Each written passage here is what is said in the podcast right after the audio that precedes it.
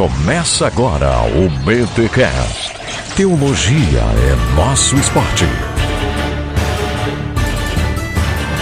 Muito bem, muito bem, muito bem. Começa mais um BTcast, o de número 159. Aqui é o Mac e hoje estamos cumprindo uma promessa. Então, pré-milenistas, podem parar com o chororô. Fala, Mac, aqui é o Antônio e hoje é dia de deixar todo mundo pré-milenista, hein? É, ó, olha, aqui já falando, né? O pessoal aqui é basicamente amilenista, mas a tua tarefa aí vai ser, vai ser árdua, hein? Não, não garanto que tu consiga.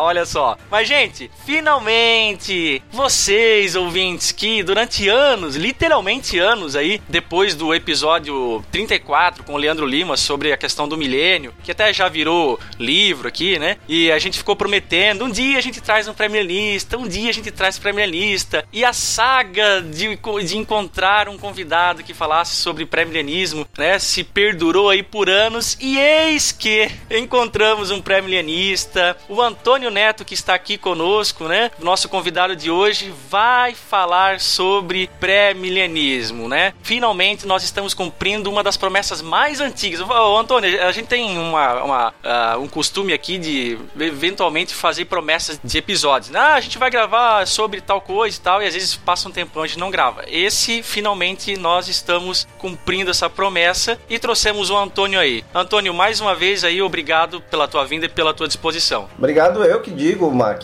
Ah, de tanto procurar o pré-milenista, encontraram logo eu, né?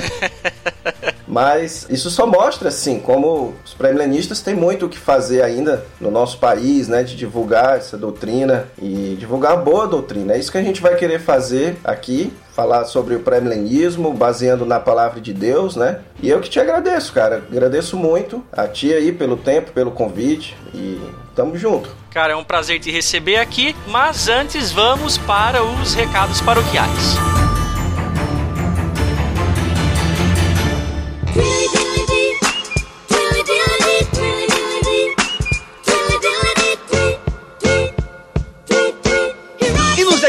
Recados paroquiais desta semana, Mac, temos aí novidade para os mantenedores, aquela galera que está suportando financeiramente o Bibotalk. Olha aí, que legal. A gente tem uma coisa muito especial aqui, rima, né? Rimou.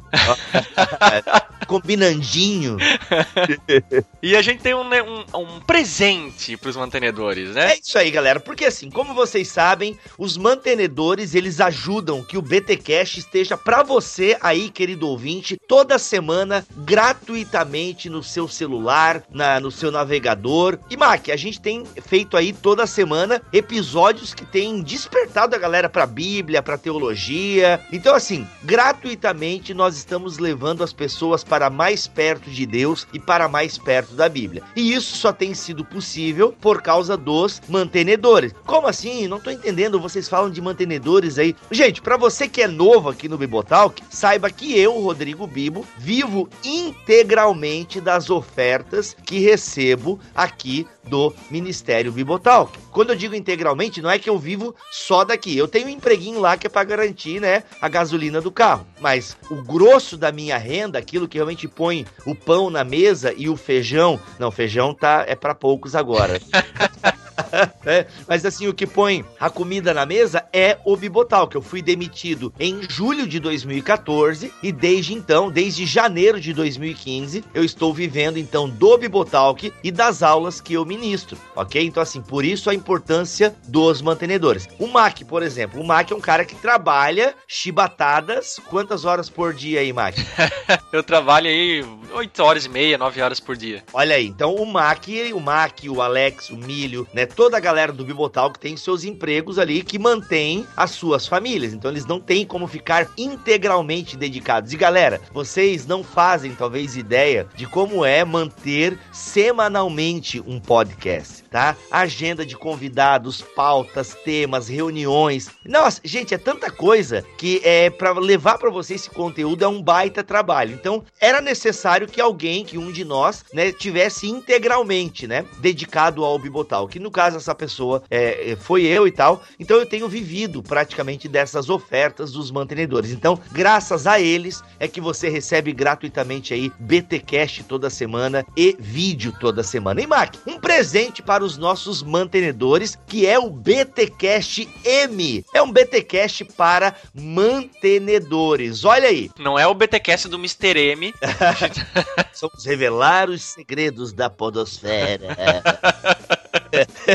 não, não. Vamos voltar aqui, gente. BTcast M é aquele BTcast especial para mantenedores, porque assim, é mensalmente eu presto aí um relatório para os mantenedores do que tá rolando. É claro que semanalmente eu coloco alguma coisa também na comunidade do Telegram, no grupo fechado no Facebook e tal. Vou meio que prestando contas, falando de bastidores, a galera fica sabendo com antecedência os temas e tal. E aí eu resolvi fazer um BTcast para os mantenedores. Ao invés de escrever, por que não fazer em forma de podcast? Então já saiu o primeiro episódio do BTcast M. Se você é mantenedor e não recebeu no seu e-mail, mande e-mail para podcast@vipotalk.com, OK? E agora, Mac, vai sair o segundo episódio. E agora com conteúdo teológico, uma entrevista que eu fiz com o Cacau. Meio que o BTcast M, ele vai ser uma continuidade de algum tema do BTcast, algum tema neutro, alguma devoção. Ou seja, uma vez por mês, os mantenedores serão brindados com mais conteúdo teológico exclusivo para mantenedores. Porque assim, Mac, é incrível, cara, não dá para entender. Mas algumas pessoas falam assim, ó, é, eu não acho justo ter BTcast só para mantenedores. Eu não consigo entender. Tu entende essas pessoas, Mac? Me ajuda. Se tu entende, me ajuda. não, não dá para entender. E a resposta que eu teria para ela é o seguinte: torne-se um mantenedor. É, porque assim, a gente não deixa de prover gratuitamente o BTcast. É isso que a galera devia entender, sabe? Ah, mas o BT, eu queria ouvir o BTcast Black. Pô, então compra o livro na BT Store, né? Ou torne-se um mantenedor. A gente não tá sendo injusto, galera, sabe? Então, é, não faça esse tipo de comentário, por mais que você esteja sentindo no seu coração agora isso, não faça porque ele é feio, tá? A gente está disponibilizando semanalmente coisa boa para você. Se nós queremos fazer um agrado para os mantenedores, deixa. Só deixa. Afinal de contas, eles estão pagando? Estão pagando, cara, sabe? Voluntariamente, ninguém tá pressionando. É claro que quem se tornar mantenedor vai ser ricamente abençoado. Deus vai prosperar as suas tendas e multiplicará. É. eu tenho que ver um pouco mais teologia da prosperidade para ver se eu aprendo a fazer o negócio. E assim, Mac, além de ter o BTcast M uma vez por mês, começaremos a fazer sorteios de livros teológicos para mantenedores que doam com 50 ou mais. Ou seja, galera, tornar-se mantenedor do Bibotal que é apoiar essa obra que tem levado teologia e Bíblia para milhares de pessoas e também aí receber mais conteúdo e quem sabe até ganhar um livro teológico maneiro. Opa! Então é simples, torne-se mantenedor deste ministério caso você possa. Se você não pode, se a sua aquele dinheirinho que sobra é para você ajudar lá o dízimo na sua igreja, você ajudar uma outra obra missionária que você já ajuda há anos, não faça isso, não tire de lá para dar aqui, ok? Se você pode nos ajudar, não, pô, eu gosto dessa obra, eu tenho condições, então vem com a gente. Podem ser ofertas a partir de cinco reais, ok? E você pode fazer via PagSeguro, transferência bancária via é, Banco do Brasil, Bradesco ou Caixa Econômica Federal. Tem o link aqui para se tornar mantenedor ou caso queira trocar uma ideia comigo antes, mande para podcast@bibotalk.com. Beleza, galera? Mas antes, Bibo, de a gente ir pro episódio que tá fantástico sobre pré-milenismo, nós temos na nossa loja virtual, a Beta Store, olha aí, o livro de um pré-milenista, na verdade é uma coletânea aí, o livro dele fala sobre vários pontos de vista, né? Mas é o livro de um pré-milenista muito famoso chamado Millard Erickson. Olha aí, cara, gente fina, gente fina. inclusive já teve até no Brasil, né, recentemente. Sim, sim. Tem palestra dele, inclusive a Vida Nova lançou agora uma palestra dele sobre Trindade. Galera, vale a pena. Mas ó, eu como amilenista posso dizer aí que ele é pré-milenista e é um baita defensor desse sistema de escatologia e a gente tá recomendando aqui o livro dele que você pode encontrar lá na Beta Store. Acessa lá e adquira o seu livro agora. Link no post.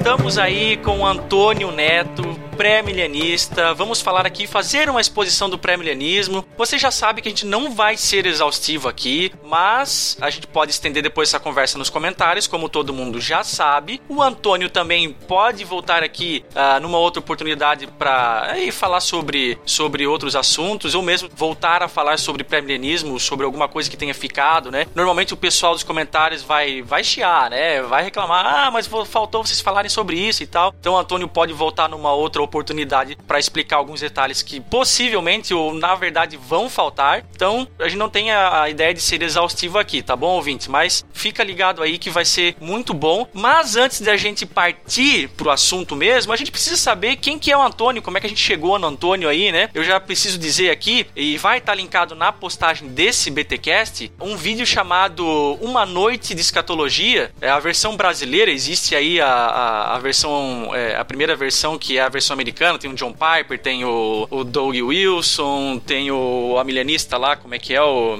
o Sam Storms, e o pré-milenista eu não lembro do nome dele agora. Jim Hamilton. E aí a Escola Teológica Charles Spurgeon fez a versão brasileira e o Antônio participou dela, né? Lá tava o Nicodemos, o Felipe Sabino e eu não lembro do outro participante. Era o Gaspar de Souza. O Gaspar de Souza e o Antônio tá lá. Eu tinha visto esse vídeo e achei a participação do Antônio muito boa, bem legal. Tanto é que ela foi aí meio que fundamental para que eu pudesse convidar ele para ele estar tá aqui. Mas, Antônio, além desse vídeo que tu participou aí, tu faz outras coisas também lá para a Escola Teológica Charles Spurgeon, né? Fala um pouquinho aí pra gente do teu ministério, onde é que tu tá, é, que igreja que tu congrega. Ok, Mac. Uh, desde 2012, eu sou professor da Escola Charles Spurgeon. No ano de 2012, eu morava em Fortaleza e, e por isso era professor de tempo integral lá. Então eu dava aulas de vários assuntos e também dava aula online, né? Só que final de 2012, uh, ah, no dia 25 de dezembro de 2012, eu mudei para o Rio Grande do Sul para começar um trabalho missionário de plantação de igreja aqui no Rio Grande do Sul. E daí, uh, meu trabalho com a Spurgeon agora é todo de gravação de módulos, de aulas, né? Então, se a galera for no YouTube, vai encontrar bastante vídeo assim de exposição de livros da Bíblia, ou até de alguns assuntos mesmo que, que a gente vai gravando e a Spurgeon vai lançando, né? Então, aqui no Rio Grande do Sul eu tenho tenho trabalhado né, nessa área de plantação de igrejas. Eu agora estou em Campo Bom, já trabalhei em Passo Fundo, agora estou em Campo Bom, na região metropolitana de Porto Alegre. E aqui eu pastorei uma igreja que é recém-plantada, né? E o meu trabalho agora também é na fundação de um seminário. Então a gente está trabalhando para começar agora em 2017 um seminário aqui no Rio Grande do Sul, um seminário conservador, centrado na palavra de Deus, aqui na região metropolitana de de Porto Alegre. E é onde eu tenho morado, é onde eu tenho trabalhado aqui, basicamente nessas áreas, né? E gravando sempre vídeos ali para a escola Charles Spurgeon.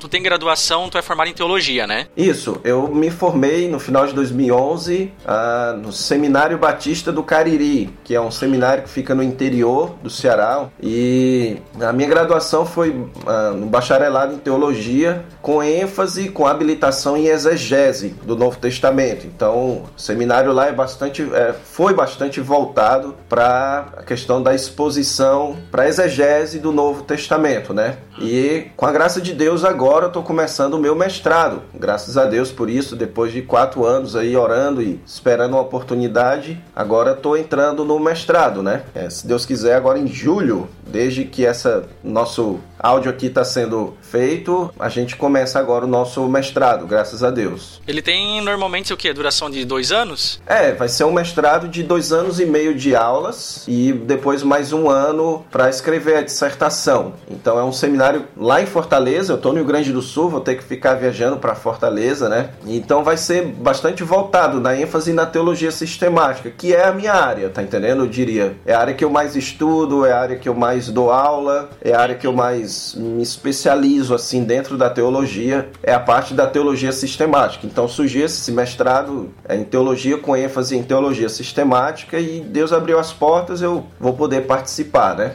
Então a gente trouxe esse cabra aí, é, que tá morando aí um tempo no, no sul aqui do país, para falar sobre pré-milenismo. E o Antônio vai dizer aqui depois, né, qual é a linha do pré-milenismo que ele segue, e a gente vai tentar fazer aqui um, apanha um apanhado mais geral. Então a gente não vai fazer vários programas com os vários tipos de pré-milenismo, tá, gente? Então o Antônio aqui vai representar, ainda que vá defender uma escola mais específica, porque existem alguns tipos de pré-milenismo, mas ele vai representar aqui todo o corpo ou todas as variações de pré-milenismo. A gente vai passar a fazer um ampassan aqui sobre as, as outras vertentes, tá? It's time!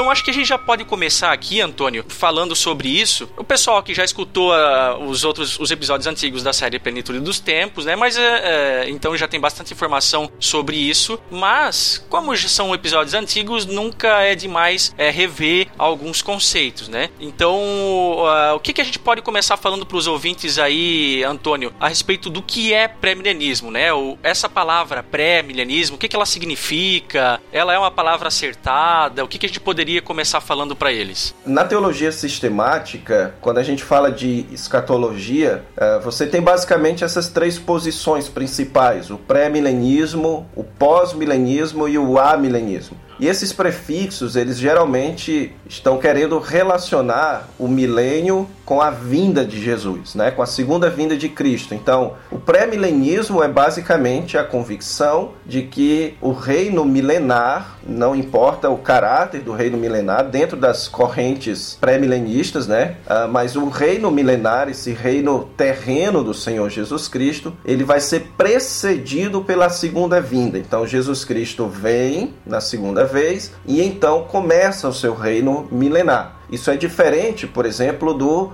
pós-milenismo. O pós-milenismo é aquele que acredita que esse reino milenar, e já com caráter característico né, do, do pós-milenismo, que ele é um reino que se expande, ele vai sendo conquistado na terra pela pregação do evangelho, etc. Ele, depois deste reino, é que Jesus vem, por isso que é pós-milenista. E o amilenismo, e eu, eu diria que os amilenistas não gostariam muito desse termo, né? Porque ele parece sugerir que não tem milênio. E não é isso que os amilenistas creem. Eles creem sim no reino milenar, só que no, com um caráter diferente dos pré-milenistas e dos pós-milenistas, mas que ele se dá entre as vindas do Senhor Jesus Cristo, entre a primeira e a segunda vinda. Então, o amilenismo deveria se chamar entremilenismo, né?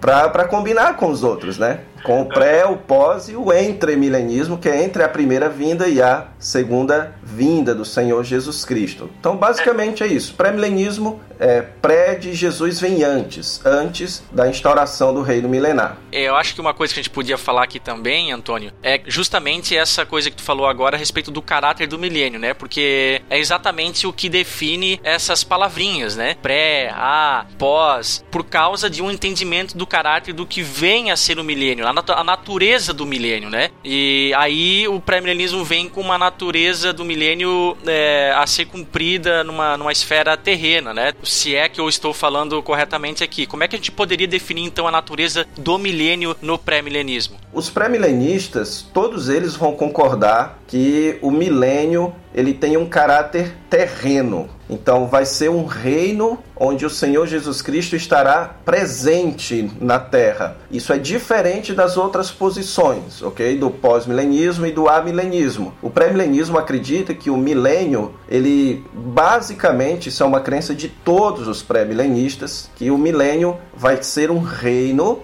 na terra começado com a presença imediata do Senhor Jesus Cristo. Todo mundo acredita que Jesus Cristo reina presentemente, né?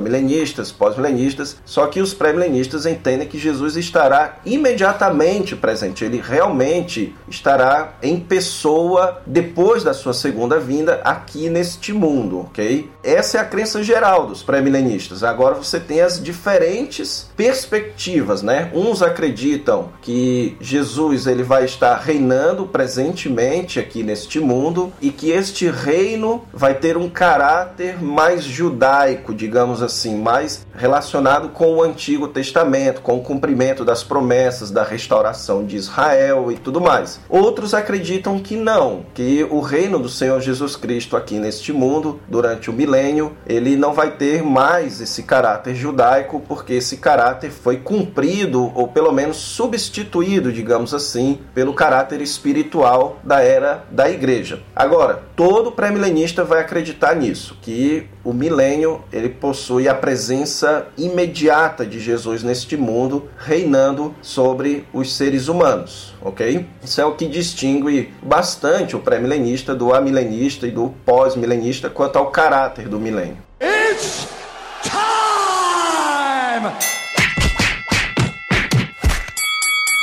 Aí tu falou agora há pouco sobre algumas vertentes de pré-milenismo, né? A gente conhece pelo menos duas é, subdivisões dentro do pré-milenismo. A gente poderia chamar aqui, que são mais conhecidos de pré-milenismo histórico, pré-milenismo dispensacionalista. Há conhecimento de alguma vertente nova que tenha aparecido recentemente, Antônio? Olha, Mac, eu não conheço. Eu, eu até agora não conheço nenhuma outra vertente do pré-milenismo que não se encaixe dentro dessas duas, ok? O que você tem são as diferentes convicções quanto ao caráter do milênio no pré-milenismo dispensacionalista. Dentro do pré-milenismo histórico, geralmente existe uma concordância maior sobre como vai ser o milênio. No pré-milenismo dispensacionalista é que você tem os antigos dispensacionalistas e os dispensacionalistas mais recentes, que essas mudanças dentro do dispensacionalismo acaba provocando mudanças quanto à compreensão, inclusive, do milênio, né? Então eu, eu, diria o seguinte: são basicamente essas duas vertentes principais, o pré-milenismo histórico e o pré-milenismo dispensacionalista. E dentro do pré-milenismo dispensacionalista, daí a gente poderia também dividir em dois, ok? Que é o pré-milenismo dispensacionalista mais clássico, certo? E mais tradicional, que é aquele pré-milenismo mais antigo, e o chamado pré-milenismo dispensacionalista progressivo que é o dispensacionalismo que surgiu ou que se desenvolveu na década de 80, que foi uma, uma série de correções que foram feitas nos exageros dos antigos dispensacionalistas, né? Que inclusive essas correções ainda não chegaram no Brasil, tá entendendo? Eu, eu só mencionando aqui, eu, eu tive escutando um outro áudio, né? O, o áudio do reverendo Leandro Lima, por quem eu tenho muito respeito, mas ele fez uma descrição aqui do dispensacionalismo que eu não li até, até hoje. Até hoje eu nunca vi assim a descrição que ele deu do dispensacionalismo ali, né? Nem nos mais tradicionais, né? Por exemplo, o Charles Wright, o John Valvour, esse ah. pessoal ali de Dallas da década de 70 e tal, e nem do dispensacionalismo progressivo, né? Que tipo vai ter um arrebatamento secreto e que depois vai, como a igreja saiu, o Espírito Santo saiu, vai ter salvação por obras e que vai ser sete anos de pau aqui no mundo, de pancadaria. Eu te confesso, a, única vez que eu tive acesso a esse dispensacionalismo aí foi quando eu assisti o Deixados para Trás. é interessante dizer isso, porque até a gente tem frisado aqui no BTcast, em alguns episódios anteriores, que existe a teologia, eu não sei se eu posso dizer de oficial, mas existe a teologia popular, que é aquela que você encontra aí na boca do povão, mas que é baseada em outros periódicos que não necessariamente nos livros específicos sobre o assunto, né, nos teólogos. Aí sim, de fato, você encontra essa, essa ideia que você apresentou sobre o dispensacionalismo clássico, né, é, em coisas como Deixados para Trás, nos livros, nos filmes. De fato, isso acontece dentro de uma teologia popular, né, mas aí dentro de uma teologia talvez mais acadêmica, aí isso teria que ser visto com um carinho melhor, né? É, eu concordo contigo. O que acontece é o seguinte, é que por conta desses filmes, né, dessa série Deixados para Trás, assim como também por conta dos livros, essa forma de dispensacionalismo, ela se popularizou bastante, tá entendendo? E aqui no Brasil, como a principal corrente disseminadora de cultura evangélica, digamos assim, no Brasil, são as igrejas pentecostais, as igrejas pentecostais abraçaram essa visão dispensacionalista. Daí o que que ocorre? A principal corrente que vai contra, não estou dizendo que é o propósito ser contra, mas que é antagônico ao pentecostalismo são os reformados, né? Então, os reformados não são tradicionalmente dispensacionalistas e daí acabou se criando aqui no Brasil que se você é reformado, você tem que rejeitar o dispensacionalismo porque o dispensacionalismo ensina que existem oito, sete, oito dispensações e que no Antigo Testamento as pessoas eram salvas pelas obras e que existe um parênteses no plano de Deus entre Israel e e o parêntese agora é a igreja. E eu te digo assim, que esse não foi o dispensacionalismo que eu estudei no seminário, entende? Então o que acontece é que quando eu digo, às vezes eu digo para as pessoas que eu sou dispensacionalista, as pessoas se assustam. Eu já fui pregar em conferência, sim. E eu disse, não, eu sou dispensacionalista. E as pessoas se assustam assim, porque a visão que elas têm de dispensacionalismo é a visão que foi divulgada no Brasil pelas igrejas pentecostais, que é bem essa visão dos livros, né, da, do, do filme, e a visão que é divulgada pelos reformados e atacada pelos reformados aqui do Brasil. Então, por exemplo, quem assistiu o debate lá que eu participei, no final eu fiz uma pergunta sobre o relacionamento entre o pastor e o membro, e entre pastores e entre igrejas, para o reverendo Augusto Nicodemos, quanto a diferentes posições escatológicas. E ele falou uma coisa lá que eu fiquei meio assustado, assim, te confesso, né? Ele disse que não receberia dispensacionalistas na igreja dele por conta da questão soteriológica, entende? Eu concordo com ele que a gente tem que colocar a questão soteriológica como algo mais sério. Mas o dispensacionalismo que eu conheço e que é forte nos Estados Unidos é um dispensacionalismo calvinista, entendeu? É um dispensacionalismo que crê na salvação pela graça de Deus, mediante a fé, tudo direitinho, assim, nos conformes de um calvinista, né? Então existe muita má compreensão, Mac, aqui no Brasil, sobre o dispensacionalismo, tanto dos reformados quanto dos pentecostais, assim. E a gente está nadando contra essa maré, assim, tentando aos poucos colocar o pré-milenismo dispensacionalista na mesa, pelo menos para que a gente possa conversar, para que a gente possa ver pontos fortes, pontos fracos, onde é que pode ser melhorado, tanto no dispensacionalismo quanto no, no pactualismo, digamos assim, né, nas doutrinas reformadas. Então é isso, é pelo menos isso que a gente gostaria de poder ser recebido para uma boa conversa, né, antes de ser taxado assim como ah, o dispensacionalismo é aquele que acredita que o anticristo vai se chamar Nicolau. e não tem nada a ver, cara. Sim, nada a ver. Outra coisa completamente distinta. It's time! Acho que a gente poderia aqui falar que, ao menos, pelo menos enquanto, vai lá, enquanto periódico, a Bíblia de Scofield com as suas notas de rodapé, eu vou confessar aqui que eu nunca li ela, tá? Eu li, sei lá, alguns trechos da nota de rodapé, mas eu nunca tive a oportunidade de ler ela inteira. Ela é uma das Bíblias base pro dispensacionalismo clássico, né? Sim, na verdade, a Bíblia de Scofield, ela foi quem popularizou essa visão dispensacionalista das sete ou oito dispensações, né? E de fato, nas primeiras versões da Bíblia de Scofield, havia certas afirmações de Scofield que pareciam sugerir que na antiga dispensação as pessoas eram salvas através do cumprimento da lei. Só que na, em novas versões, em revisões, isso foi devidamente corrigido, né? Só que aí o pessoal não perdoa até hoje continua se afirmando, né? E o dispensacionalismo, Mark, como não é um, uma visão que é defendida dentro de círculos reformados, que tem as confissões, e o valor das confissões é esse, é, é colocar certas cercas, né? Como o dispensacionalismo não é, assim, dentro de, de ambientes confessionais, digamos assim, o, o dispensacionalismo, ele, ele é constantemente revisado, entendeu? Então ele já passou por pelo menos três grandes revisões, assim, se você lê um texto de um dispensacionalista do século 21, você vai ver que ele é um texto já com bastantes revisões do que dos dispensacionalistas da década de 50, de 60, de 70.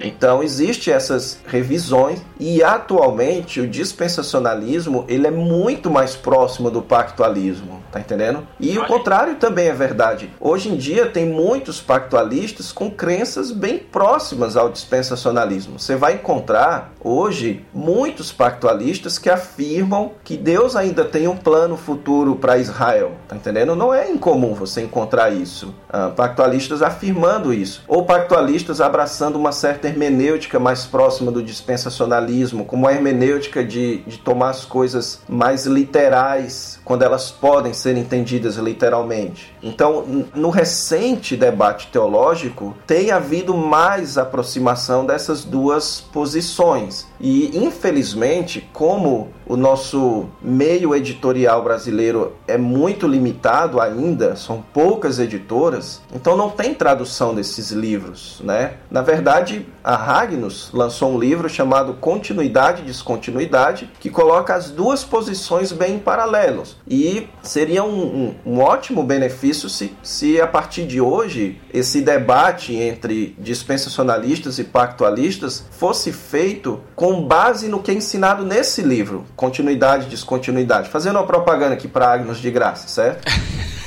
tá bom. É, porque, porque esse livro mostra como as crenças dispensacionalistas, elas são crenças que devem ser consideradas no debate. Elas não podem ser rapidamente rechaçadas só porque houve uma certa corrente que se popularizou e que é muito cômico, né? Seria como se, por exemplo, eu não sei se tu já ouviu falar no amilenista chamado é, Harold Camping. Já ouviu falar nesse amilenista? Não me deparei com esse nome, não. Ok, ele foi um, um amilenista, acho que ele morreu agora em 2013, e ele uh, escreveu um livro chamado 1994, o nome desse livro, onde ele tentava defender biblicamente que era quando Jesus iria voltar. E então, quando ele errou, ele propôs que fosse em 2011. Agora, tu imagina que um espertinho lá de Hollywood decidisse fazer um filme, né? Baseado nesse livro. E aí popularizasse mundialmente que amilenismo, os amilenistas são pessoas que gostam de marcar data para a volta de Cristo, entendeu? Aí não é justo, porque não é realmente o amilenismo isso, né? Então essa é a nossa batalha, tentar colocar o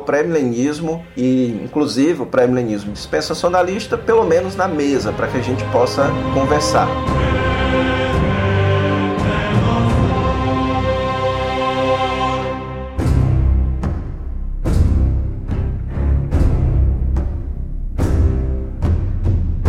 Legal dessa tua fala, Antônio, é que a gente vê ou consegue ter evidências de que uma teologia, uma determinada vertente teológica, ela é sadia pela sua capacidade de se rever com o tempo. Claro, a gente acredita que a Bíblia, as escrituras, elas não são passíveis de revisão, né, enquanto corpo doutrinário. Agora, as teologias que advêm dela, sim, né, até porque quem faz teologia é ser humano e ser humano, é, você sabe muito bem como calvinista, né, e pela sua depravação e essa depravação ela também se estende na, no seu fazer teologia, né? Ela, a sua capacidade de fazer teologia é afetada e, e essa revisão de tempos em tempos ela é necessária também, né? E é bom ressaltar, Mac, que não são só os dispensacionalistas que promovem revisões, ok? É, em todas as correntes você tem propostas de revisões. Então, o pactualismo, por exemplo, ele já teve uma revisão que acabou provocando uma outra corrente chamada teologia da nova aliança, né, que ainda é muito novo aqui no Brasil, mas que nos Estados Unidos é defendida por grandes teólogos, como Douglas Moo, o Carson, se eu não me engano, o próprio John Piper é dessa linha, que é uma revisão do pactualismo. Então, dentro da teologia, é muito comum que as correntes, de tempo em tempo, venham revisando, agora mantendo algumas crenças fundamentais, entende? Então, por que, que o, o dispensacionalista progressivo ainda é dispensacionalista? Porque a hermenêutica e a crença na manutenção de Israel no futuro, no plano escatológico de Deus, ainda é mantida, ok? Ah, legal. Eu ia até te perguntar isso, né? Eu sei que não é o foco aqui da nossa conversa, mas eu ia te perguntar qual que é a característica principal ou que se diferencia aí do dispensacionalismo progressivo em relação ao dispensacionalismo clássico. Né? A diferença do progressivo para o clássico, a diferença maior é a hermenêutica. O que que acontece? O dispensacionalista clássico, e aqui eu estou colocando como clássico tanto os mais antigos quanto os chamados revisados, que é o Charles Ryrie, Pentecost, John Valvoord. Uh, basicamente, eles entendem que aquelas promessas que foram feitas no Antigo Testamento para Israel, elas não são transferidas para a igreja no Novo Testamento. Por isso, quando a igreja surge em Atos capítulo 2, começa ali um parênteses no plano de Deus, onde Deus começa a trabalhar com outro povo. Então Deus tem dois povos, a Israel e a igreja. Deus deixou Israel de lado e agora Deus está lidando com a igreja. Quando chegar no arrebatamento, então a igreja sobe e Deus volta a tratar com Israel, ok? Eu te digo assim que apesar de que isso pareça estranho, mas mais uma vez eu defendo aqui, é, é bom que se escute os argumentos deles, né? Porque são pessoas extremamente capacitadas que defendiam isso. Já o dispensacionalismo progressivo, ele vai dizer que não. Ele diz o seguinte, que Deus só tem um povo. Durante toda a história da redenção, Deus só tem um povo. No Antigo Testamento, este povo ele era mediado pela instituição de Israel. Então, quem quisesse ser crente no Antigo Testamento precisava se relacionar como um judeu, precisava se submeter a instituições judaicas, como o templo e a lei.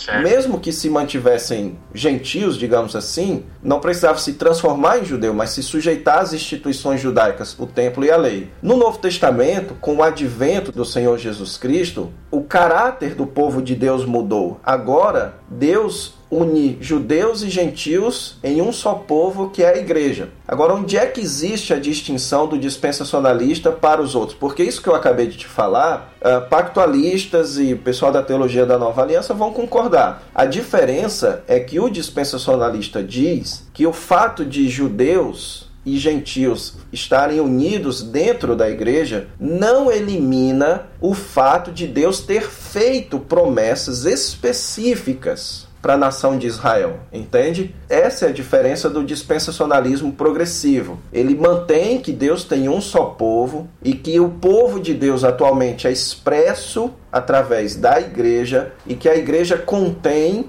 os crentes judeus e os crentes gentios através do evangelho, mas que no futuro Deus irá então restaurar a nação de Israel como sendo uma nação salva, ok? E aí você tem debate dentro do dispensacionalismo progressivo. Uns dizem que essa salvação será como igreja, é o que eu creio, certo? Eu creio que os judeus vão ser salvos, todo aquele, quando Paulo fala todo Israel será salvo, ele está com a mente dele na igreja ainda, então os judeus vão ser salvos na igreja, mas vão ser restaurados a uma nação, certo? E com todas as promessas que foram feitas para eles como nação. Então, essa é a diferença principal entre o progressivo e o clássico. O progressivo não entende que a igreja é um parênteses, mas que a igreja é um progresso no plano de Deus é um avanço no plano de Deus e que o milênio, por exemplo, vai ser um outro avanço no plano de Deus. É sempre holístico, é sempre. Não existe parênteses, não existe plano B, certo? Como era crido no dispensacionalismo mais tradicional. Para o pessoal que é mais da academia, basicamente é o seguinte: o dispensacionalismo progressivo é a manutenção da crença dispensacionalista sobre Israel com a crença proposta por George Led na sua teologia do Novo Testamento a respeito do reino de Deus. Junta os dois, dá o dispensacionalismo progressivo.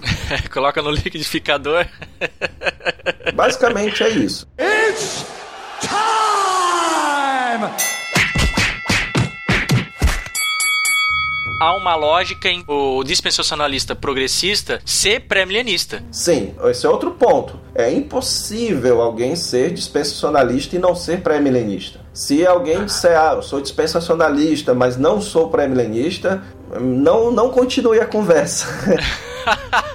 não continue, tá entendendo? É a mesma coisa assim de, de uma pessoa dizer que acredita nos cinco pontos do calvinismo, mas que o teólogo predileto dele é Arminho, tá entendendo? Ou não tem não sentido, não faz sentido alguém ser dispensacionalista e não ser pré-milenista, né? Justamente por esse ponto, porque o dispensacionalismo é uma posição que entende que Deus ainda vai restaurar Israel e cumprir as promessas que foram feitas no Antigo Testamento no futuro. Isso exige que o reino de Cristo seja terreno, porque o Antigo Testamento descreve o reino de Jesus em um caráter bastante terreno, ele dá posições geográficas, é em Sião, né, o caso em Jerusalém. Então, o caráter é muito terreno, muito geográfico, muito material, digamos assim, do reino no Antigo Testamento. Então, o dispensacionalista, quando ele fala em reino, ele pensa sim no caráter espiritual do reino, mas ele pensa que o reino precisa ser na terra. E então Jesus precisa vir começar este reino no futuro. Por isso que é impossível que alguém seja dispensacionalista e não seja pré-milenista, né? É uma impossibilidade lógica do próprio sistema. Até eu lembro que a primeira vez que eu me deparei com o nome dispensacionalismo progressivo foi através de um livro daquela coleção Debates Teológicos. Ele foi organizado pelo Marvin Pate, inclusive ele mesmo é um dispensacionalista progressista, né? Sim. No Brasil tem dois livros que foram de debate, que as ah. posições colocadas ali é de dispensacionalistas progressivos, né? Tem é. o, o, livro de sobre o Apocalipse, e aí você tem a posição do Marvin Pate, e você tem o livro do debate sobre o milênio, aí você tem o Craig Blazing. É considerado o pai, um dos pais do dispensacionalismo progressivo. Então fica aí a dica, ouvinte. Você que quer aprender ou é, saber mais sobre dispensacionalismo progressivo, você pode adquirir esses dois livros das coleções de debate teológico, né? E Apocalipse, as interpretações de Apocalipse é um pela editora Vida e o outro é O Milênio também pela editora Vida, é, editado pelo, editado não, organizado pelo Daryl Bock, né? É, exatamente. Tá, legal, legal.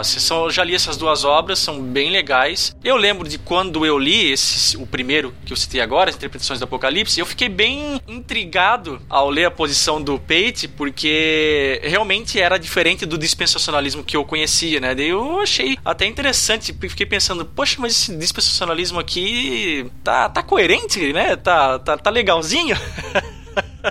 Então, Mark, entrando na questão de Apocalipse, né? Hoje em dia, você também pode fazer essa diferenciação. Os dispensacionalistas mais atuais, eles são dispensacionalistas muito mais envolvidos nas recentes pesquisas. Então, se você lê, por exemplo, o Darrell Bock, ele é um dos dispensacionalistas, principais dispensacionalistas progressivos, ele é muito envolvido nessas questões da literatura judaica, da análise da cultura bíblica na época e tudo isso. Então, o dispensacionalismo progressivo ele é muito mais sujeito a ter essa a mesma visão dos principais eruditos na atualidade. Então, a, a posição que, por exemplo, eu sigo de Apocalipse é basicamente a mesma posição de Led, a mesma posição do Grant Osborne, a mesma posição, só que eu não sou idealista, mas é a mesma visão do, do, do Bio, que é a milenista, tá entendendo? Que é aquela visão de que o Apocalipse ele não é puramente futurista, como os antigos dispensacionalistas faziam, né? E aí, como eles dizem que é puramente futurista, então tudo é cronológico. E aí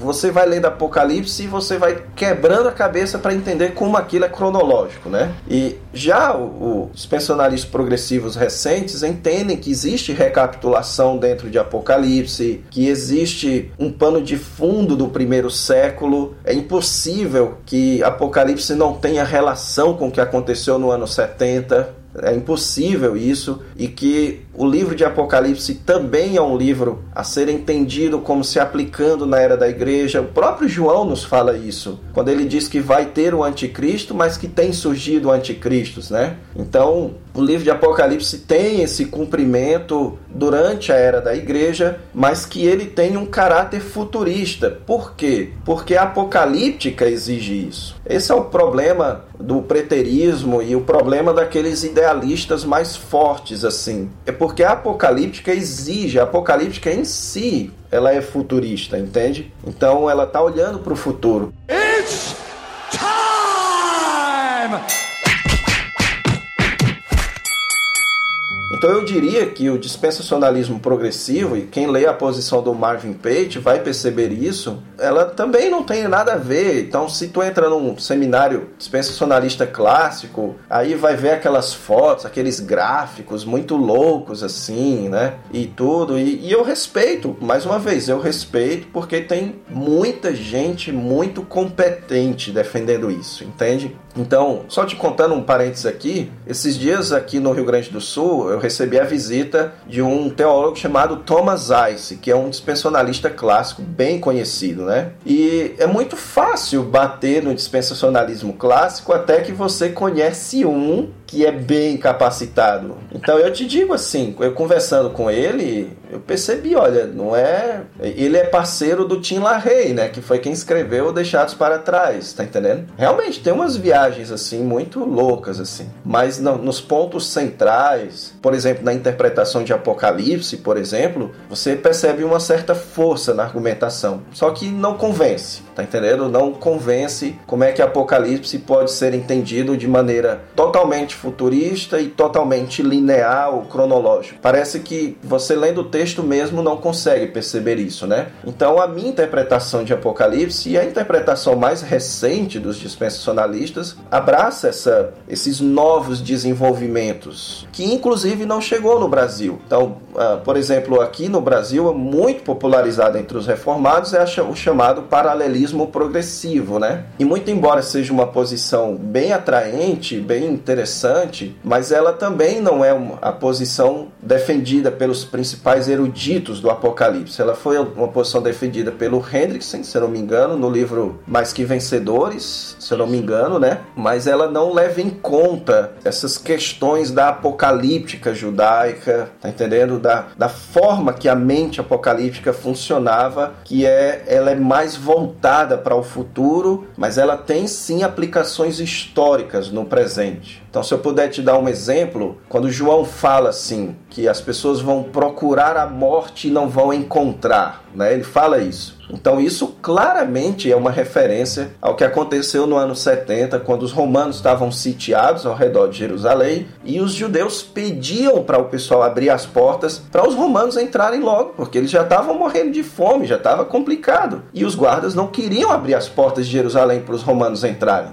entendeu? Então é difícil você não acreditar que Apocalipse não tenha uma relação com a história e não seja necessariamente só com o futuro. Mas é difícil acreditar também que Apocalipse não seja orientado para o futuro. Então, os dispensacionalistas recentes já têm esse, esse reconhecimento também. É, só para o ouvinte se situar, as linhas mais antigas de dispensacionalismo, né? Somente dentro dessa teologia popular que a gente mencionou agora há pouco, vai pegar o Apocalipse e ali até as, as cartas das sete igrejas, até o capítulo 3 aproximadamente, né? É, você consegue aí ter uma certa conformidade de pensamento, mas aí depois o futurismo vem para valer, né? A partir do capítulo 4 praticamente até o último capítulo de Apocalipse, teoricamente seria algo que estivesse dizendo respeito a coisas só pro futuro, coisa que a gente aqui do ano de 2016 nem viveu ainda, né? Claro, isso estou falando dentro de uma teologia é, mais popular e dentro de um dispensacionalismo aí nem revisado, né? De quem defende isso sem, sem ser muito acadêmico. E aí o Antônio tá falando aqui pra gente que não, né? E já houve revisionismo sobre isso e já existe lá fora, pelo menos, bastante gente defendendo que não é bem assim que a coisa acontece. É, exatamente. Só corrigindo um pontinho que tu falou, essa visão de Apocalipse como sendo totalmente futurista, isso também tem muita gente acadêmica que defende. Apesar de que é uma versão muito popular, mas, por exemplo, Robert Thomas, que é um professor emérito do seminário lá do John MacArthur, ele é quem defende a posição do dispensacionalismo clássico nesse livro de debates, né? E ele vai defender que tudo ali é futuro, tudo. Os selos, tudo ali é voltado para o futuro, né? Que Apocalipse tem que ser entendido como totalmente cronológico, futuro e deve ser encaixado dentro das 70 semanas de Daniel, no caso da última semana, né? Então essa é a visão dele. A visão do dispensacionalismo progressivo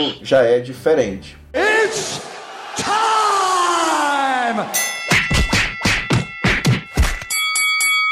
Gente abordou aqui então essa questão da interpretação pré-milenista do Apocalipse. A gente até ia entrar, mas a gente acabou entrando aqui e, e, e, foi interessante. Agora, existe uma. Não vou dizer se é uma acusação, né? Mas existe uma, uma bronca de outras perspectivas escatológicas, como o amilenismo e o, e o pós-milenismo, de dizer que o pré-milenismo é uma corrente escatológica baseada praticamente num texto só que o Apocalipse 20, que se você tirasse o texto de Apocalipse 20, não, não haveria sustentação para um pré-milenismo milenismo, para a existência de um pré-milenismo. O quanto disso é verdade, se é que existe alguma coisa de verdade nisso, Antônio? Olha, Mac, é o seguinte, qualquer pré-milenista, ele precisa assumir que a força central do seu pré-milenismo é Apocalipse 20. Então qualquer pré-milenista tem que assumir isso, que o que convence, o que dá força para alguém se tornar pré-milenista é a interpretação de Apocalipse 20, né? O que faz com que alguém tome a decisão de ser pré-milenista, digamos assim, é a interpretação de Apocalipse 20. Isso dito, é importante que a gente ressalte algumas outras coisas. Dentro da teologia, isso de só ter um texto não é argumento ok? Isso é, é, é, chamado de argumento, digamos assim, um red herring, onde você está tentando tirar a atenção do que é mais importante, certo? Por quê? Porque tem muita coisa que a gente defende na Bíblia e só tem um texto, né? Então, tipo, só tem um texto que fala que Judas foi partido ao meio, só tem um texto que fala que o pecado veio por meio de comer um fruto. Em 1 Coríntios capítulo 7, só tem um texto onde o apóstolo Paulo parece lidar com casamentos entre pessoas de fé diferente, né? Um crente com um descrente. Então, só tem um texto que desassocia a ceia com as refeições. No Novo Testamento isso é normal, isso é parte do que é chamado de progresso da revelação. Então, mesmo que o texto de Apocalipse seja o único texto que fale de um milênio, e ele não fala só uma vez, né? ele fala várias vezes a respeito do milênio uh, em Apocalipse 20, mas mesmo que ele seja o único texto, ele tem uma força muito grande para o pré-milenista e para qualquer outra posição. Qualquer outra posição que queira ser sério tem que fazer uma exegese cuidadosa de Apocalipse capítulo 20, né? E fazer uma proposta. Agora, outra coisa também que é importante ressaltar é que Apocalipse 20 não chega sozinho. O que é que eu quero dizer com isso? É que já existe uma teologia do Antigo Testamento e do Novo Testamento, que à luz dessa teologia, Apocalipse 20 se encaixa muito bem na mente do pré-milenista, entende? Então, o pré-milenista, ele entende que quando o Senhor Jesus Cristo veio, e aqui é uma crença de pré-milenistas do dispensacionalismo progressivo e dos pré-milenistas históricos, todos eles concordam nisso que eu vou te dizer agora, certo? Que quando o Senhor Jesus Cristo veio, ele trouxe o seu reino, mas ele trouxe o seu reino em mistério, é o que ele fala em Mateus capítulo 13, né? A parábola da, do semeador, a parábola do, do joio e do trigo. Então, o reino de Cristo agora ele está num, num estágio de grão de mostarda, ele está num estágio onde ele é misterioso, é, são os mistérios do reino, onde ele só pode ser percebido pelos olhos da fé. Então, esse é o estágio onde o Senhor Jesus Cristo já reina, ele já sentou-se no trono de Davi, ele já assumiu a sua posição de autoridade, só que ele manda que se proclame que um dia ele virá para reinar neste mundo. Então um dia ele voltará e ele vai fazer uma separação. Mateus 25 mostra isso, que vai ter uma tribulação e que depois dessa tribulação Jesus voltará e ele vai dividir a humanidade, tirando uns do planeta Terra e reinando sobre outros aqui neste mundo. Então, como isso é parte da teologia do Novo Testamento, e por exemplo, Mateus capítulo 25 conta isso que eu acabei de falar, você tem 1 Coríntios capítulo 15, quando o apóstolo Paulo expressa essa certa progressão, uh, falando da ordem da ressurreição, ele diz que primeiro Cristo, depois os que são de Cristo na sua vinda, e então virá o fim. E aí você tem dois termos gregos aqui que apontam um certo caminho em etapas. Você tem primeiro Cristo, depois, ou seja, depois de Cristo, você tem os que são de Cristo na sua vinda, e você nota que não é imediatamente depois, né? Porque a ressurreição de Cristo e, na, e a sua segunda vinda, você tem pelo menos aí dois mil anos de separação. E então, e esse então, ele tem essa mesma conotação, é uma etapa posterior. E então virá o fim, quando ele entregará o reino ao seu pai, depois de ter destruído todos os inimigos, inclusive a morte. Então, você já tem um certo suporte no Novo Testamento para o cumprimento futuro do reino de Deus em etapas. O pré-milenista então vai entender que a única coisa que Apocalipse 20 nos faz é nos dar detalhes sobre essa etapa posterior à vinda de Cristo. Essa etapa que vai acontecer antes do que Paulo chama de fim, certo? Jesus Cristo vem e vai acontecer essa etapa antes do fim. Então vem o fim. Resumindo o que eu disse aqui, Apocalipse 20 é sim o texto mais forte do pré-milenismo, ok? Uh, é o texto que qualquer pré-milenista vai tentar levar você para ele, porque o pré-milenista entende que ali está a sua força. Mas existe toda uma teologia do Novo Testamento e do Antigo Testamento por trás que dá suporte a essa interpretação de Apocalipse capítulo 20.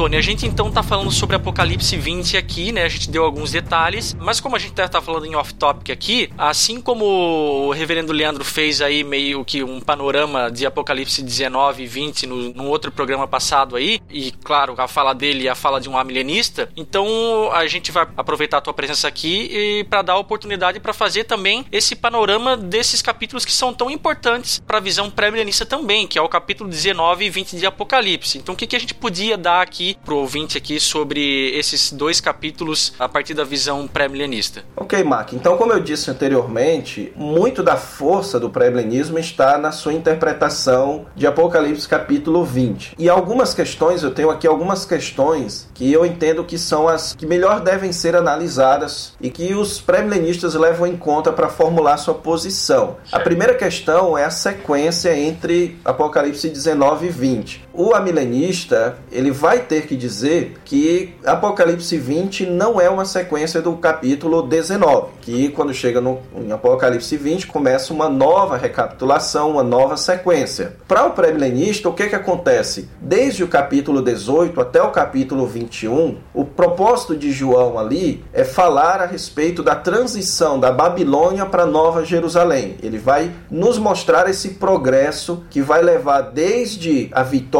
sobre a Babilônia até a conquista ou a vinda da Nova Jerusalém. O capítulo 18 vai narrar a queda da Babilônia e o capítulo 19 vai narrar a queda ali do, do anticristo, do falso profeta, da besta e o capítulo 20 vai narrar a vitória sobre Satanás. Porque no capítulo 13 você tem o estabelecimento em Apocalipse do chamado triunvirato do mal, a gente chama ali, que é Satanás, a besta e o falso profeta. Satanás, o anticristo e o falso profeta, né? Então Satanás é lançado sobre a terra, capítulo 12. Eu entendo que ali é uma referência à vinda e à obra e à ascensão de Cristo. Satanás então é lançado na terra e então ele começa o seu trabalho de engano das nações. Então, durante todos esses capítulos você tem uma certa descrição. Por exemplo, em Apocalipse 13, 14, diz que ele seduz os que habitam sobre a terra por causa dos sinais. A palavra seduzir é enganar, mesma que aparece em Apocalipse capítulo 20, né? Depois, no, no capítulo 18, também diz que todas as nações foram seduzidas pela tua feitiçaria. E no capítulo 19, você vê o resultado dessa sedução, o resultado desse engano. Você tem reis e autoridades do mundo todo reunidos para a batalha contra Jesus e o seu povo. E então, o que, que acontece? O capítulo 18 vai mostrar a vitória sobre a Babilônia, o capítulo 19 vai mostrar a vitória, então, da besta e do falso profeta, ou sobre a besta e o falso profeta. E o capítulo 20, então, vai dizer que Satanás vai ser vencido para não mais enganar as nações. E aí, o, o que, que o amilenista geralmente faz? Ele vai pegar esse enganar as nações e levar lá para a vinda de Cristo, para a questão do Antigo Testamento, que no Antigo Testamento Satanás enganava as nações, e aí então só Israel, e no Novo Testamento Jesus venceu, por isso se expandiu. O, o vai achar muito difícil provar que é realmente tudo isso isso que João tem em mente. Se você olhar o fluxo do próprio texto, o texto diz para que Satanás não mais enganasse as nações. E você vê que o próprio livro de Apocalipse nos conta como era esse engano das nações. Ele estava enganando as nações por meio da besta, do falso profeta, da Babilônia, para que as nações se voltassem contra o cordeiro na sua última batalha. Então João diz que o anjo então prende Satanás para que ele não faça mais isso. Jesus já venceu a besta e o falso profeta, que eram também enganadores, agora é hora de vencer Satanás, ok? Então, o pré-milenista entende que existe claramente um fluxo, uma, uma sequência de pensamento que é colocada por uma expressãozinha grega, que é a expressão kai eidon, e vi e vi. Então, existe uma sequência longa, desde o capítulo 19 até o capítulo 21, onde João vai dizendo: Eu vi isso, eu vi isso, eu vi isso, e vi um anjo descendo e prendendo Satanás para não mais enganar as nações. E então Satanás é preso, e aí você tem uma descrição da prisão de Satanás, que é uma descrição que não se encaixa em nada que o Novo Testamento já tenha falado. Por exemplo, é dito que Satanás é preso no abismo. E lá em Apocalipse capítulo 9, a gente descobre que o abismo é um lugar de habitação demoníaca fora da terra. Que quando o abismo é aberto pelo anjo, em Apocalipse 9, os demônios saem do abismo e vão para a terra. E quando a gente estuda na própria literatura judaica, existe uma descrição também de anjos presos neste abismo. E ele fala que ele foi colocado nesse abismo em cadeias, e essas cadeias eram correntes que amarravam as mãos das pessoas nas paredes. Então, justamente para dar essa ideia de, de inabilidade para Satanás. E então ele foi preso. A ideia da palavra preso lá é levado em custódia, ele foi levado em prisão.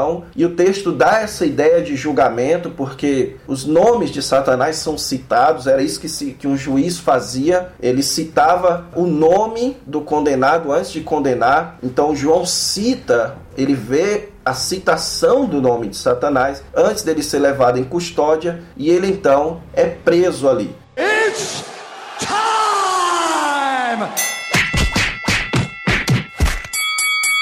E aí você tem a segunda etapa da sequência da derrota de Satanás. No capítulo 12, ele é lançado do céu para a terra. No capítulo 20, ele é lançado da terra para o abismo. E no capítulo 20, versículo 10, ele então é lançado no lago de fogo, certo? E o propósito disso é que ele não mais enganasse as nações. E eu já tentei mostrar que a visão pré-milenista é que isso não tem nada a ver com o um engano soteriológico, digamos assim. É difícil você mostrar que é este engano que João tem em mente em Apocalipse, certo? Como se ele tivesse voltando para aquela questão do Antigo Testamento. Não, para que Satanás não mais enganasse as nações para se voltarem contra o Cordeiro. Tanto é que é dito que depois do milênio ele é solto para enganar as nações. E quando ele engana as nações, o que que ele faz? É para reunir de novo o pessoal contra o Cordeiro. Então o engano das nações aqui diz respeito a que o pessoal se volte contra o Cordeiro, certo? Nessa batalha final. Daí então você tem Satanás não mais engana as nações, e um dos argumentos dos amilenistas aqui é que onde é que estão então essas nações que Satanás não vai mais enganar, certo? Isso é um argumento que é muito ouvido, só que a minha sugestão, se você é milenista e está ouvindo esse vídeo, não use esse argumento mais, certo?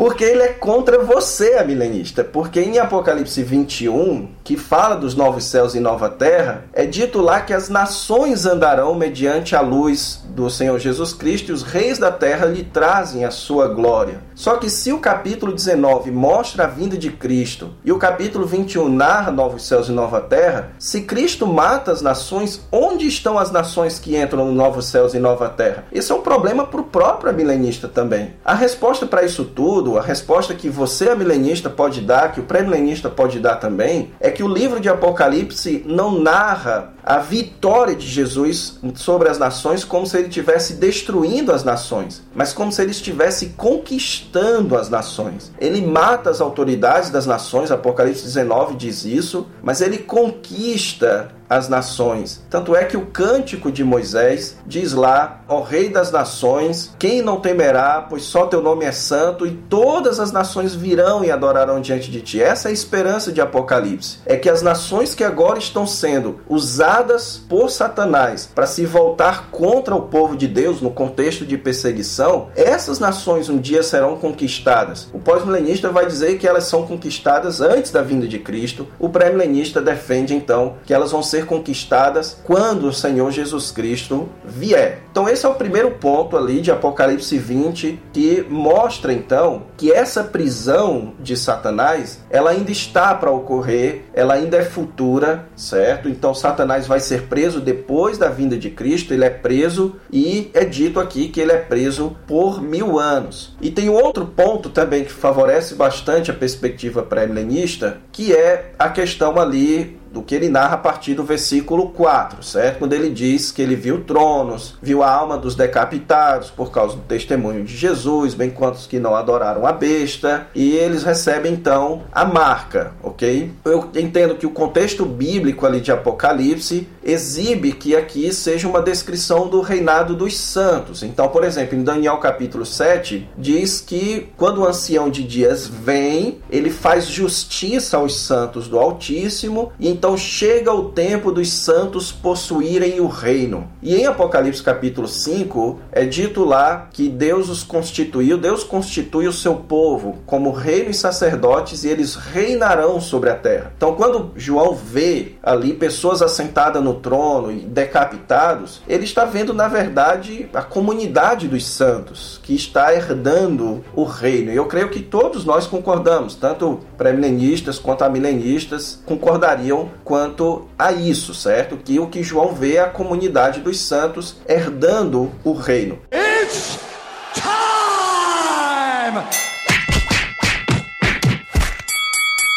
Só que isso coloca um problema para interpretação amilenista. Mark, tu já tinha me dito que tu é milenista, tu vai me ajudar aqui. Eu não vou debater contigo, obviamente, mas tu vai me ajudar só para me dizer se a minha interpretação do amilenismo está correta. Vamos lá, eu tô meio enferrujado no meu amilenismo, mas vamos lá. Tá. Então o amilenista diz que o milênio começou na obra de Cristo, né? Jesus morreu, ressuscitou, foi assunto ao céu e então ele venceu Satanás. O milênio começou ali, não foi? Sim. OK. Aqui, João está dizendo que ele viu as almas dos decapitados por causa do testemunho de Jesus. Então, quando o milênio começou, ainda não havia pessoas decapitadas por causa do testemunho de Jesus. Isso aconteceu depois do início do milênio para o amilenista, né? Só que João vai falar que ele viu que eles viveram e reinaram por mil anos. E a palavrinha mil na língua original, ela está colocada numa,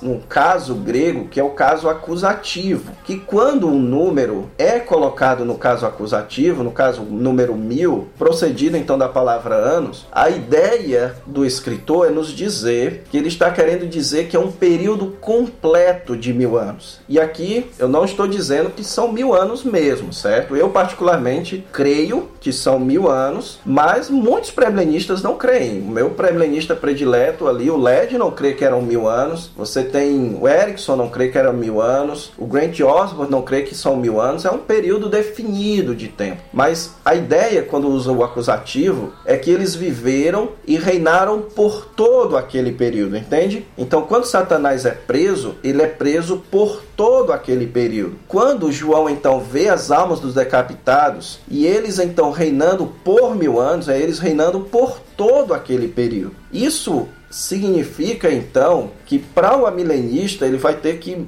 explicar como é que João vê pessoas que foram decapitadas por causa do testemunho de Jesus, por causa do ministério da besta e do falso profeta, elas reinando por todo o período de mil anos, se o milênio começou quando Jesus foi assunto ao céu, digamos assim, certo? Então isso é uma, uma, uma questão que o amilenista tem que lidar. O pré-milenista resolve isso muito facilmente.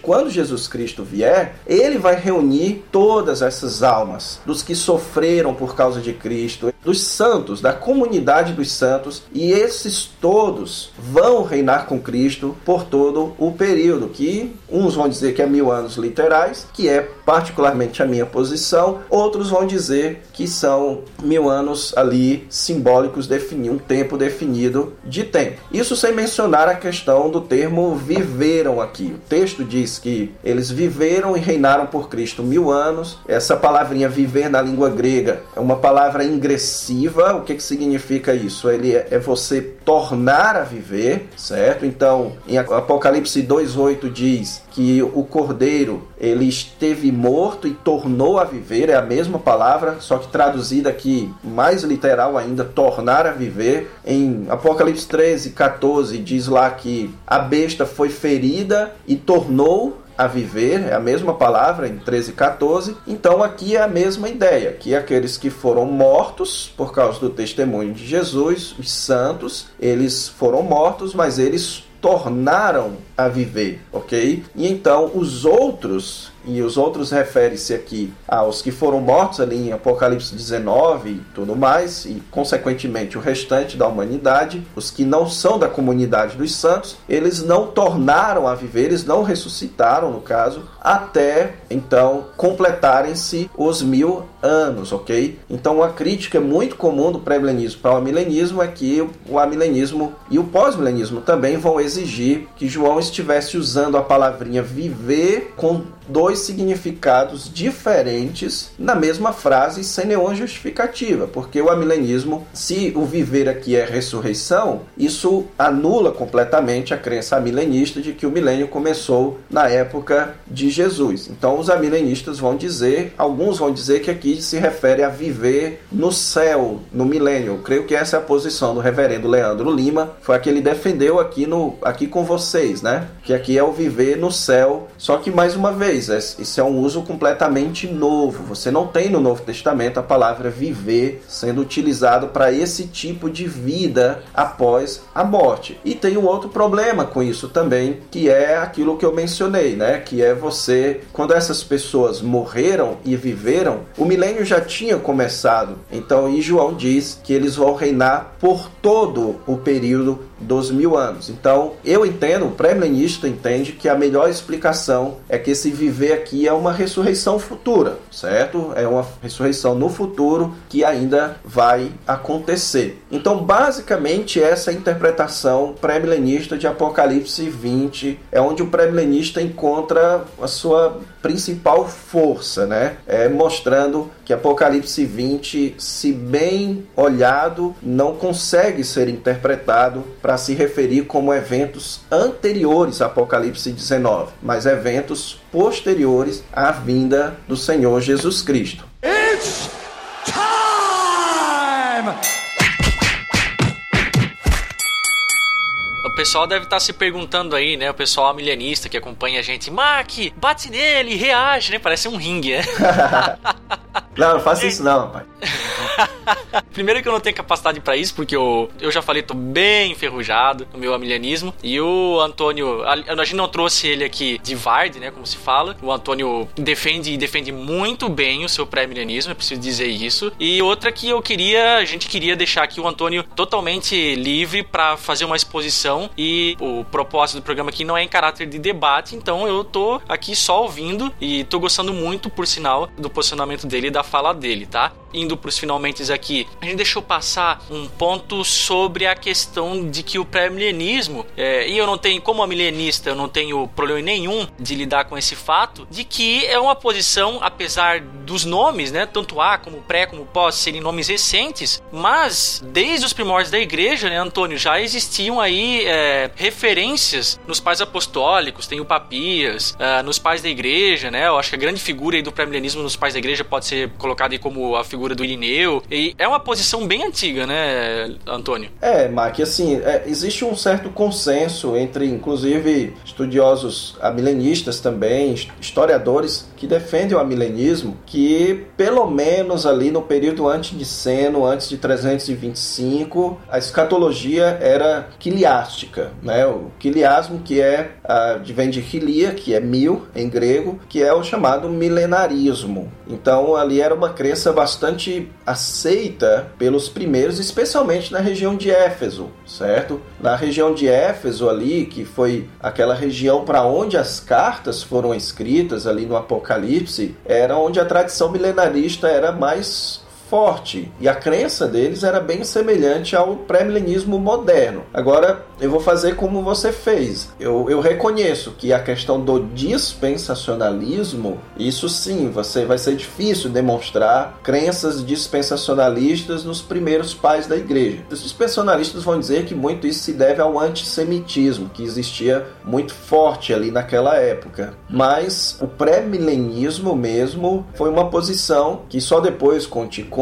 Com Agostinho, é que uh, o amilenismo começou a tomar uma certa precedência e dominou até o período pós-reforma. Né? Foi só com o início dos estudos bíblicos, da teologia bíblica, do estudo da manuscritologia, dos, a recuperação dos escritos judaicos, especialmente na Inglaterra, na Alemanha, o estudo dos, da tradição judaica, houve uma preocupação muito grande em retomar a mentalidade judaica do primeiro século na interpretação bíblica. Foi só aí que o premilenismo começou de fato a ganhar novamente a sua força, né? E então, hoje eu diria que é a posição majoritária na academia norte-americana. É o pré-milenismo e também, em segundo lugar, o amilenismo. Mas, atualmente, eu diria que é a posição mais difundida nas igrejas e também na academia uh, nos Estados Unidos é o pré-milenismo, certo? Quem sabe um dia aqui no Brasil, né, Mark? Mas a gente chega lá.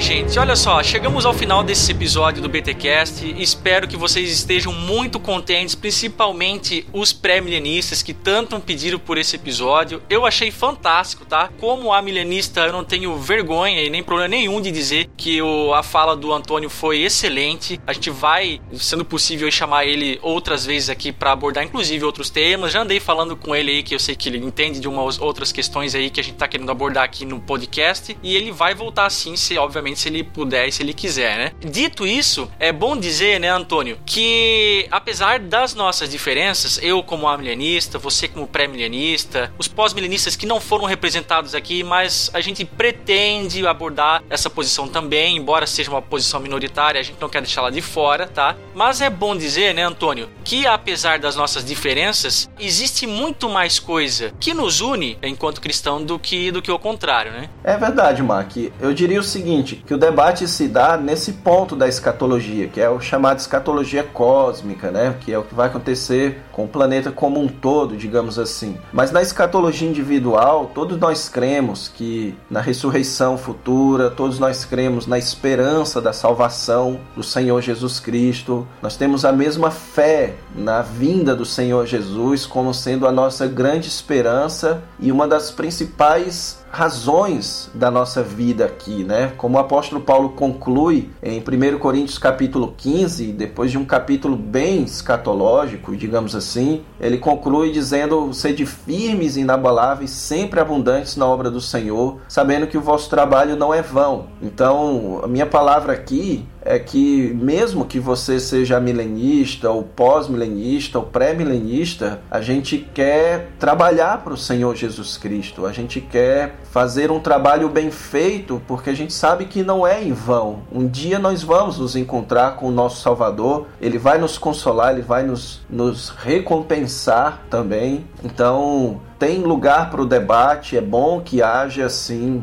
esse debate sadio, mas a gente tem sempre que manter o debate na esfera do trabalho para o Senhor Jesus Cristo, certo? Eu, eu creio que essa é a perspectiva. A gente debate porque a gente quer conhecer melhor e ensinar melhor a palavra de Deus para que a gente possa trabalhar melhor para o Senhor Jesus Cristo certo? A gente não quer ver aqui quem é o mais inteligente, quem é o que sabe mais. Uh, essa é a parte ruim do debate, né? Quando a gente acaba perdendo o foco de trabalhar para Cristo e trabalhando para nossa própria imagem, né? Então a mensagem que eu deixo para o ouvinte é que, independentemente da sua posição, se é a posição pré-milenista ou se são as outras posições amilenistas ou pós-milenistas, trabalhe para o Senhor. O Senhor precisa do seu trabalho, o pré-milenismo não. E olha só, gente, vamos continuar essa conversa nos comentários, tá? Como de praxe, o assunto não se esgota aqui, ele caminha lá nos comentários. E eu sei que os ouvintes do BTcast, como uh, uh, ouvintes educados que são, né? Aliás, tivemos temas bem controversos nos últimos episódios aí, e mesmo assim o pessoal se comportou muito bem lá. Então continue se comportando bem, né, crianças?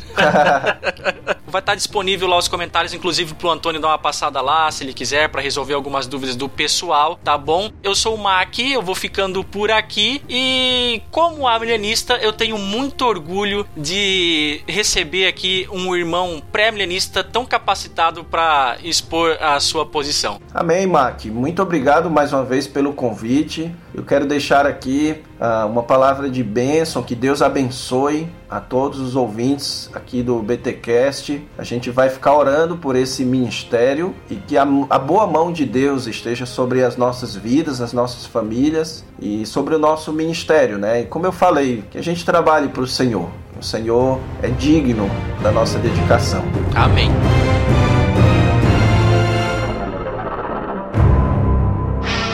Não se retratar, irá para a Inquisição. Eu recebi uma carta. Você renega o que escreveu? Você vai se retratar ou não?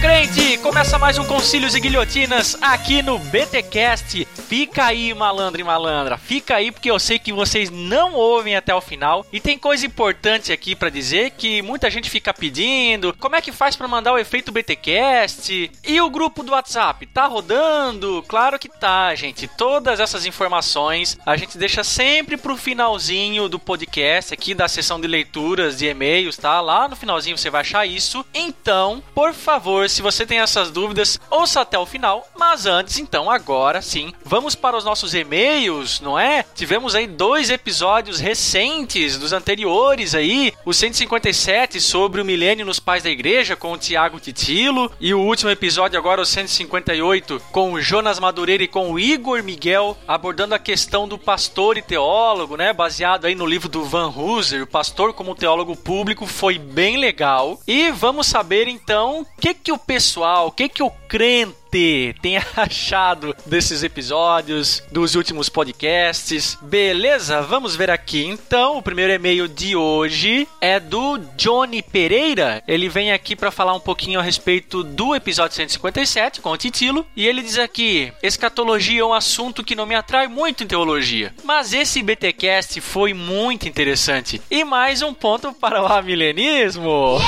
Não entendo muito do assunto e não gosto de usar títulos, mas de todas as teorias que eu ouvi, o amilenismo é o mais crível, se é que posso falar isso. Ele parece ser o processo mais natural do milênio, se comparado com as outras teorias. Mas, como disse, não entendo o assunto e posso ter falado besteira. Então, John, não é besteira, né? Todo mundo sabe disso. Os que não são amilenistas são só teimosos. Olha só, vou lá pra minha cabeça nos comentários. Mas muito obrigado pela audiência aí. É isso aí, tamo junto, mano. É o poder amilenista. Vamos lá. O próximo e-mail aqui é do Luiz Pereira da Silva Neto. Ele manda um e-mail gigantesco aqui. Eu vou dar uma resumida, tá bom, Luiz? Ele é cearense, tem 24 anos, viveu no Rio durante algum tempo e tal, e agora tá trabalhando em Campo Grande. Mas ele fala aqui que tá escrevendo para agradecer pelo excelente trabalho, pela influência positiva positiva que o Bibotalk tem feito na vida dele. Aí ele continua aqui: Conheci o trabalho de vocês ainda quando morava no Rio pela indicação do meu amigo Lucas. Acredito eu ouvindo o podcast sobre o julgamento de Jesus. Muito bom e recomendadíssimo, aliás, né? E não podia deixar de escrever ainda mais depois que ganhei a promoção Teologia é Vida. Olha aí, essa semana mesmo o material chegou aqui em minha casa e deu hemorragia nasal só de ver. Que beleza! Agora é separar tempo para explorar o material riquíssima da Edições Vida Nova. Excelente parceria com o Bibotalk. Grande abraço para o meu amigo Fabiano Medeiros, que trabalha lá. Olha aí, Fabiano Medeiros, que trabalha na Vida Nova. Será muito bem utilizado por mim e eu também estou fazendo o curso online do Martin Butzer e vai ser bênção para os estudos. Olha aí, o Luiz está engajado, on fire, hein? Enfim, que Deus faça prosperar o caminho de vocês, tornando-os mais parecidos com Jesus e fazendo com que o BTcast possa influenciar muitas vidas no conhecimento de Cristo. Valeu, Luiz. Ele deixa aqui umas sugestões de temas, anotado, beleza? Outro ouvinte aqui é o Lucas Leão, que manda e-mail pra gente. Olá, moro no Japão, cara. Abração aí pros ouvintes do BTcast do Japão. Que legal ter vocês aqui, gente. Sou seminarista e tenho 22 anos. Conheci esse podcast através de um amigo chamado Rodrigo Tamashiro. Desde então eu venho fazendo uma maratona de episódios do BTcast e tenho que agradecer demais a vocês. Mas claro, a Deus primeiro. Continue com um bom trabalho e saibam que mesmo do outro lado do mundo vocês têm muitos discípulos. Obrigado desde já. Valeu, Lucas. Valeu, mano. Um abraço aí mais uma vez pra galera que ouve a gente do Japão. E vamos para o nosso último e-mail aqui, é de um mantenedor, mais um Luiz, Luiz Ricardo Neves da Silva. Fala BTcast estou enviando este e-mail para anunciar a vocês que fiquei desesperado essa semana sem BTcast. Para quem não sabe, o site ficou fora do ar aí quase uma semana e ficamos sem publicar um BTcast. Então, só para contextualizar, e ele continua aqui: "Já estou querendo me tornar um mantenedor do site há algum tempo e sempre me vejo impossibilitado financeiramente. Porém, sempre tenho dinheiro para comprar coisas supérfluas. Nessa terça, como de costume, fui ouvir o podcast de vocês que tem saído sempre pelas manhãs com precisão, porém, ao abrir o meu app de podcast, não tinha BTcast novo. Atualizei o programa em nada. Resolvi esperar mais um pouco, pois já aconteceu de atrasar. E no dia seguinte, nada. Resolvi ir ao site, qual foi a minha surpresa quando o site simplesmente não abriu. Fiquei preocupado demais, chorei, esperneei, reclamei pra minha mãe e pra minha avó. Não, isso é brincadeira, tá, gente? Eu tô inventando aqui. eu me culpei por nunca ter colaborado. Aí depois eu pensei, não, o site deve ter ficado super visitado e caído. Essa é a parte que o ouvinte começa a negar, né? A parte da negação. Ou seja, mais um motivo para eu colaborar e melhorar o servidor. Hoje, quando escrevo no sábado, o site já está normal, mas ainda nada de podcast novo. Então eu resolvi tomar vergonha na cara. Me tornei um humilde colaborador. Que beleza, Luiz. Na ausência é que percebemos o quanto sentimos falta. Vocês se tornaram parte da minha vida e não me imagino sem o aprendizado semanal vindo da vossa parte. Aguardo ansioso pelo próximo podcast. Conte com minhas orações e agora também com uma oferta mensal. Olha aí, Luiz, que beleza, mais um mantenedor, muito legal da sua parte, viu? Que Deus abençoe você e os demais mantenedores e a todos os ouvintes que também não podem ou não conseguem ajudar financeiramente, sem problema nenhum, porque o podcast aí é gratuito para todos vocês semana após semana. E você que ainda não mandou o seu e-mail, olha aí, faça como esses ouvintes e nos escreva. Conte as experiências que teve ouvindo os BTcasts, as suas hemorragias nasais, tudo isso você faz mandando um e-mail para podcast@bibotalk.com. E além disso, temos hoje um efeito BTcast em áudio. Olha aí o que um dos nossos ouvintes, que não deixou o nome, então é o ouvinte indigente, o ouvinte anônimo, deixou pra gente no seu efeito BTcast. Efeito BTcast. Fala abençoada do BTcast. Primeiramente eu quero agradecer a Deus pela vida de cada um de vocês, pelo ministério que é o Bibotalk, pois a cada BTcast eu posso compreender algo da escritura de forma mais especial. E agradeço ainda, pois através do Bibotalk eu decidi fazer da teologia não apenas o meu esporte, o meu hobby, mas também a minha vida, digamos assim, como objeto de estudo, como objeto de admiração, como objeto de trabalho. Eu realmente sou muito grato ao Bibotalk, a todos vocês, e que Deus possa continuar abençoando esse ministério e que ele possa continuar alcançando vidas através de vocês. Deus abençoe. Um grande abraço. Valeu, ouvinte anônimo, é isso aí. Desculpa aí não falar o teu nome que você não falou no áudio, mas está aí veiculado. E você que quer também o seu efeito BTcast em áudio mostrado aqui no BTcast, é o seguinte: você pode gravar no seu celular, no máximo 1 minuto e 30 segundos, com uma qualidade razoável, tá, gente? Sem muito barulho no fundo, sem edição também. E você pode mandar ele através de duas alternativas. Uma delas é através do nosso e-mail, né? O podcast.bibotalk.com. E a outra alternativa é você enviar para o nosso WhatsApp. O link para você que quer saber qual é o nosso número do WhatsApp está aqui na postagem desse BTcast, ok? Então, se você tiver um áudio aí, grava ele no seu celular, conforme as instruções que eu já passei agora há pouco, e manda ele repetindo ou para o nosso e-mail ou para o nosso número do WhatsApp. Beleza, crente? Não esqueça que além do WhatsApp estamos nas redes sociais: Facebook, YouTube, Twitter, Instagram, Telegram. Gente, tá tudo aqui descrito na postagem desse BTcast, ok? E também tem os nossos perfis pessoais: o meu, do Bibo, do Alex, do Milho e da Glória. Interagimos com vocês por lá, ok? Facebook, Twitter também. Vai lá, interaja conosco. Nós gostamos aí de bater um papo de vez em quando. E não esquece de compartilhar o conteúdo que a gente coloca aí nas internet da vida, beleza?